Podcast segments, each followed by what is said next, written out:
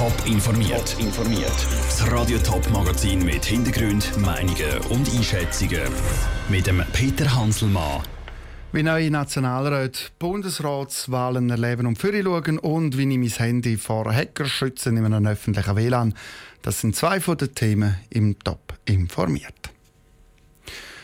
Durchschnittlich gut zehn Jahre lang bleibt so ein Bundesrat in der Schweiz im Amt. Eine Neuwahl ist also alles andere als etwas Alltägliches. Für gewisse Parlamentarier bei uns aus der Region ist es darum das erste Mal, dass sie morgen eine Bundesrätin oder einen Bundesrat wählen. Wie die Parlamentsneulinge die Stimmung zu Bern so kurz vor den Wahlen erleben, im Beitrag von der Bea Fono. Thurgauerin Diana Gutjahr hat genau vor einem Jahr ihre erste Session als SVP-Nationalrätin erlebt. Jetzt kann sie das erste Mal zwei neue Bundesräte mitwählen. Und zwar in weniger als 24 Stunden. Das sage ich natürlich ein besonders spannendes Erlebnis für sie. Ich habe ehrlich gesagt erwartet, dass die Atmosphäre bisschen unruhiger ist, aber ich kann mir schon vorstellen, dass gegen den Nachmittag, Abend und sicher mal morgen die Atmosphäre schon noch ein bisschen an Kribeligkeit zunehmen wird. Ähnlich sieht es Hans-Jörg Brunner. Der Thurgauer ist auch seit der Wintersession 2017 im Nationalrat für die FDP. Jetzt, am Vortag der Wahl, sechs es im Rat noch fast so wie immer. Aber es gibt einfach viel mehr Gespräche jetzt halt zwischen ihnen und außerhalb vom Rotsaal, wo man äh, immer wieder die Sachen diskutiert. Das ist natürlich das beherrschende Thema im Moment. Die Bundesratswahl geht sehr formell zu und her. Der Ablauf muss sitzen. Der Zürcher EVP-Nationalrat Nick Gucker hat sich darum bei erfahrenen Kollegen erkundigt. Ich habe einfach bei den Kolleginnen und Kollegen mal gefragt, wie das so ist. Und wir haben dann ein Ablaufblatt und heute Nachmittag wird man so in der Fraktion besprechen. Ich glaube, die letzten Diskussionen laufen bis morgen Morgen um 4 Uhr 8 Ist sicher spannend und ja, ist eine, eine gute Stimmung. Bei den letzten Diskussionen werden sich vielleicht auch die einen oder anderen Räte noch definitiv entscheiden, wer das sie morgen wählen. Der Fabian Molina, der seit dem Frühling Zürcher SP-Nationalrat ist, hat sich seine Meinung aber schon gemacht. Für mich persönlich ist es ein wichtiger Moment, weil ich zum ersten Mal die Ehre habe, mitzuwählen an unserer Regierung. Aber gleichzeitig habe ich auch das Gefühl, dass es dann schneller vorbei ist, als man meint und dass man nachher wieder kann sich am Rest der Session widmen weil der Rat der befasse sich auch vor und nach der Bundesrat, Bundesratswahl mit anderen wichtigen Geschäften. Der Beitrag von Tabea von O. Bundesratswahlen, dann das grosse Thema. Morgen am Morgen nicht nur im Bundeshaus zu Bern, sondern auch bei uns auf Radio Top. Wir berichten ab morgen um 5 Uhr mit einer Sondersendung live aus Bern und berichten natürlich auch darüber, ob es die Wählerin, ob es die St. Galler Ständerätin Karin Keller-Sutter als FDP-Bundesrätin im Bundesrat schafft oder eben nicht. Das Ziel das sind ähm, einmal 6 Millionen Franken. Gewesen. So viel Geld braucht es für einen Test vom bedingungslosen Grundeinkommen in der Zürcher Gemeinde Rheinau. Das Projekt das droht deutlich zu scheitern. Über ein Crowdfunding sind gerade mal knapp 150.000 Franken zusammengekommen. Michel Ickimann.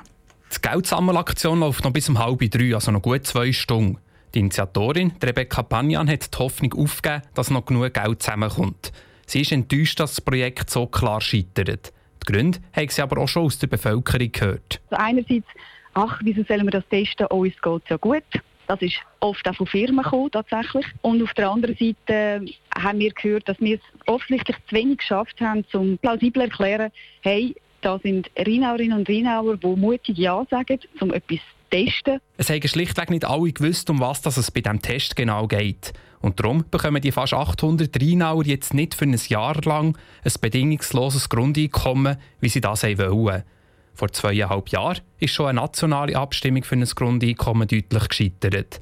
Thurgauer SVP-Nationalrätin Verena Herzog ist nicht überrascht über die beiden Schlappen für ein bedingungsloses Grundeinkommen. Es geht ja nicht an, dass irgendwie der Großteil der Bevölkerung schafft, jeden Morgen früh aufsteht und sich Mühe gibt und sich engagiert. Und andere können dann quasi einfach darauf zählen, dass so oder so ein Grundeinkommen bekommen. Dass, dass so etwas kommt in einer Bevölkerung in einer Schweiz sicher nicht durch. Ganz anders tönt das bei linken Politikern. Die Winterthurer SP-Nationalrätin Matthäa Meyer findet es positiv, dass eine Gruppe so viel Herzblut in das Projekt gesteckt hat. Die Gründe für das Scheitern sieht Matthäa Meyer da, dass das Projekt sehr visionär sei und so Projekte haben es gerade in der Schweiz immer schwer. Einerseits finde ich, stößt eine wichtige Frage an, nämlich die Frage von bezahlter und vor allem eben auch von unbezahlter Arbeit. Gleichzeitig hat es dann wieder sehr viele offene Fragen, Fragen von der Finanzierung, auch Fragen davon, inwiefern wir unsere soziale Errungenschaft, unser soziales Sicherheitssystem mit dem auch nicht gefördern. Für die Initianten ist das Projekt vom bedingungslosen Grundeinkommen zu Rheinau noch nicht gestorben. Sie wollen jetzt zusammenhocken und schauen, wie sie die 6 Millionen Franken auf eine andere Art und Weise zusammenbekommen. Der Michel Heckimann berichtet. Namen, Adresse, Geburtsdatum, Handynummer, Kreditkartennummer, Kontodaten, der Geburtsort und Kontakt aus seinem Adressbuch. All das sind Sachen, die Starbucks darf erfassen wenn man sich beim Starbucks im WLAN anmeldet, statt in den AGBs. Und die Daten die sind alles andere als sicher. Wie der Kassensturz aufgedeckt hat, ist Starbucks WLAN nämlich ganz einfach zu hacken. Aber wie merke ich denn jetzt, ob ein Netzwerk sicher ist oder nicht? Und was kann ich machen, um mich zu schützen? Andrea Blatter. Ich laufe in ein Restaurant, in einen Bahnhof oder in ein Café rein und mein Handy verbindet sich mit dem öffentlichen WLAN-Netzwerk. Aber wie merke ich jetzt, ob das sicher ist? Der Jean-Claude Frick, IT-Experte von comparis.ch, erklärt.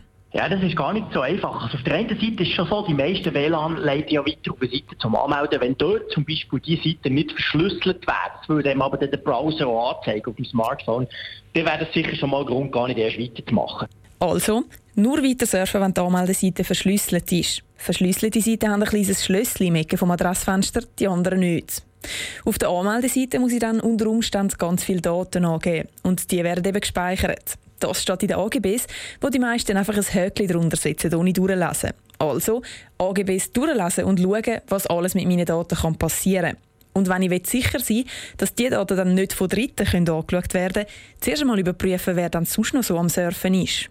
Man kann Tools installieren auf den Smartphones, die zum Beispiel scannen, wer ist denn noch in diesem Netzwerk. Und wenn man das machen und sieht, dass da noch ganz viele andere Geräte drin sind, ganz viele andere Smartphones zum Beispiel, dann ist es zum Beispiel ein Hinweis darauf, dass es eben nicht so sicher konfiguriert ist, wie es technisch möglich wäre. Also, kontrollieren, ob es ein offenes Netzwerk ist oder nicht. Wenn ich dann einmal verbunden bin, nicht einbanken, auf unsicheren Seiten surfen oder online shoppen, sagt Jean-Claude Frick. Das sind alles Sachen, wo man Passwort und Login-Angaben muss angeben muss, die würde ich in einem Public WLAN auf keinen Fall machen. Das heisst, surfen, Webseiten aufrufen, vielleicht auch e-mailen, aber viel mehr würde ich dort nicht machen.